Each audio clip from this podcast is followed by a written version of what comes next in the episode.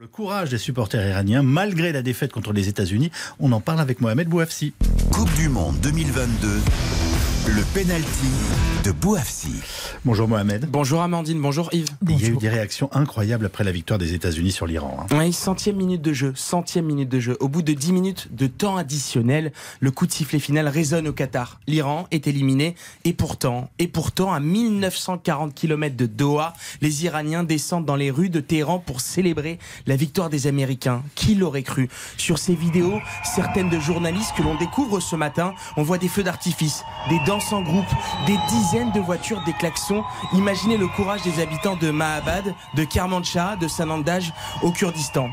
Alors évidemment, ce, ce, matin, on ignore encore l'ampleur du phénomène, mais je suis admiratif de leur courage. Ces femmes et ces hommes risquent pourtant la prison. Imaginez la douleur de ce peuple pour célébrer la défaite de leur propre pays dans un match pourtant décisif pour une qualification en Coupe du Monde. Imaginez la force de l'affront pour les gardiens de la révolution iranienne. Ils avaient pourtant tout tenté, jusqu'à même menacer d'emprisonnement et de torture les familles des joueurs s'ils ne se comportaient pas bien contre les États-Unis. Le tort des footballeurs iraniens, avoir refusé de chanter l'hymne face à l'Angleterre lors du premier match de la Coupe du Monde. Mais le peuple iranien n'est pas dupe.